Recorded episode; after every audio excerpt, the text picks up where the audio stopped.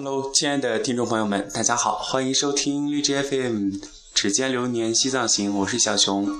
唉，昨天是最坑爹的一天，我们在芒康住了这个标间，好好的享受，洗了个澡，可是洗到一半没有热水啦，奶奶的！大家都说第一次进高原不要洗澡，这还是依据个人的身体状况而言吧。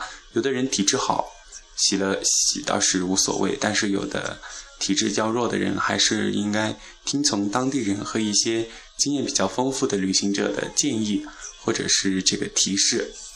之后呢，为了等我们的土豪哥哥，我们就一直睡到十点多钟才起。然后收拾完毕之后呢，就还是先他一步出发了。哇，两百多公里。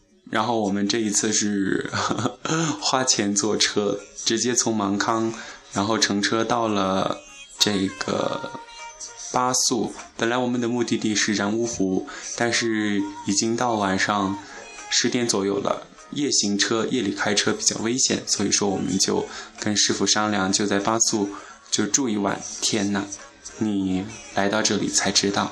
什么叫做这个供不应求？所有的宾馆大大小小，不论是床位三十块钱左右的，还是大型的宾馆四百五百左右的星级宾馆，都没有床位。我们昨天晚上就从巴素的一条街走到另一条街的尽头，无数个宾馆，好多好多宾馆都没有住的地方，最后还是找了一个好贵二百六十块钱的这样一个住的地方。不过还好，热水呀，这些住宿环境条件都比较比较安逸，所以说还好。昨天在路上经过海拔目前最高的是东达山五千零八这样的一个高度，哇！当时上去好兴奋，因为一路上景色基本上都是有这个高山草甸，有溪流，高山峡谷。啊，蓝天白云，还是那种感觉。你走到哪儿，天蓝到哪儿。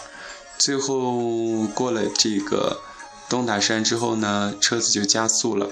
过了第二座海拔比较高的是五千六百二十八米的这个叶拉山，但是当时啊，师傅说急着赶行程，所以就没有停下来让我们拍照片。最终是在这个滇藏呃川藏三幺八国道线上的这个呃九曲。十八弯七十二道拐，那儿停了一下，让我们拍了一些照片幸好当时光线比较好，拍出来照片美美的。大家可以加小熊的这个微信和 QQ 七九幺四八五九六五，在 QQ 空间或者是微信状态上看到这些景色很美的地方。反正肉眼看到的和这个机器拍出来的美是相差很多的。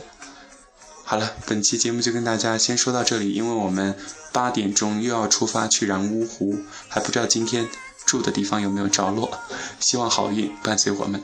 感谢大家收听，咱们下期节目再见。